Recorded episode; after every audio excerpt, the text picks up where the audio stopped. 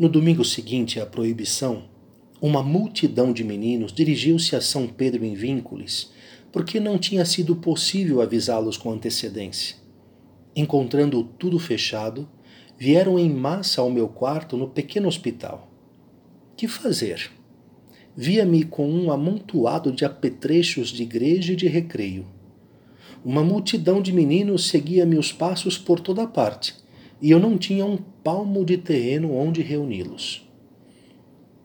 Escondendo deles minhas preocupações, eu mostrava-me sempre de bom humor e a todos distraía, contando mil maravilhas do futuro oratório, que naquele momento existia apenas na minha mente e nos desígnios de Deus.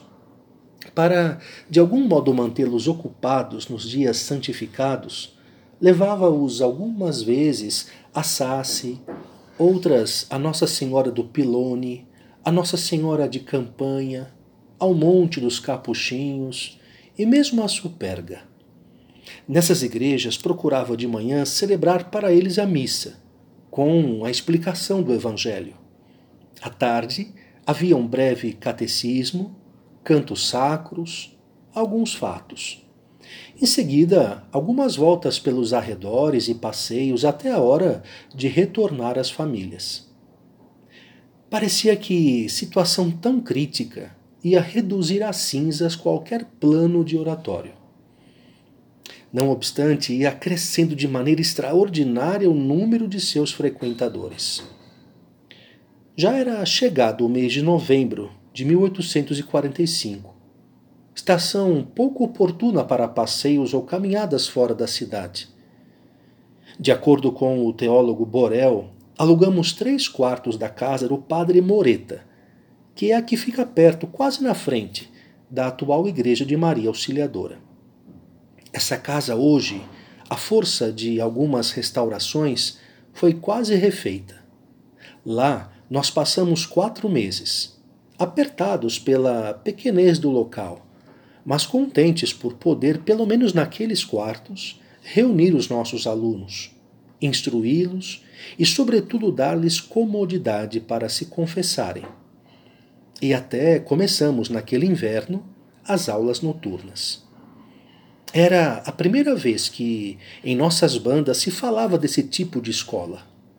Houve assim uma grande repercussão, ficando alguns a favor e outros contra.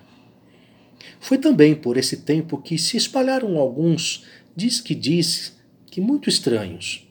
Alguns qualificavam-me de revolucionário, outros diziam-me louco ou até mesmo herege.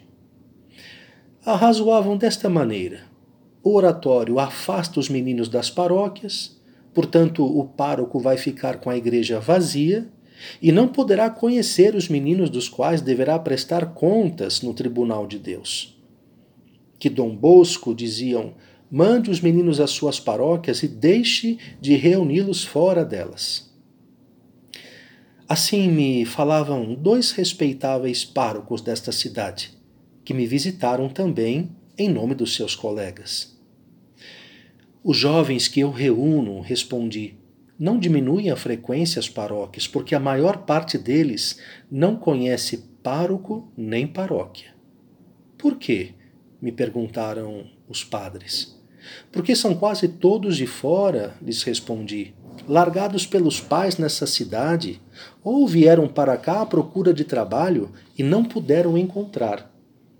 Os que de ordinário frequentam minhas reuniões são saboianos, suíços, valdostanos, bielenses, novarenses, lombardos. Não poderia mandar esses meninos às respectivas paróquias? me perguntaram. E eu lhes respondi: não sabem quais são. E por que o Senhor não os ensina? Impossível, eu lhes respondi. A distância da pátria, a diversidade de língua, a incerteza do domicílio e o desconhecimento dos lugares tornam-lhes difícil, para não dizer impossível, ir às paróquias. Além do mais, muitos deles já são adultos, beirando os 18 ou os 20, ou mesmo 25 anos de idade, e são completamente ignorantes em religião. Quem é que os convencerá a misturar-se com os meninos de oito ou dez anos, muito mais instruídos que eles. Então me perguntaram: não poderia o senhor mesmo levá-los e dar-lhes catecismo nas igrejas paroquiais? Quando muito poderia ir a uma paróquia, mas não a todas. Poder-se-ia ajeitar isso se cada pároco quisesse vir ou mandar alguém recolher esses meninos e guiá-los às respectivas paróquias. Mas mesmo assim é difícil, porque muitos deles são levianos, travessos.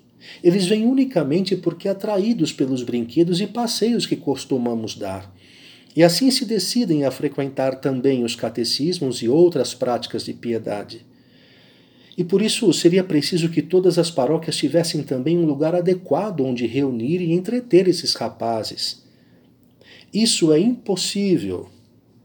Não há locais nem padres que disponham do domingo para isso, me responderam. E então? E então faça como melhor lhe parecer, e nós decidiremos o que for conveniente fazer, me responderam.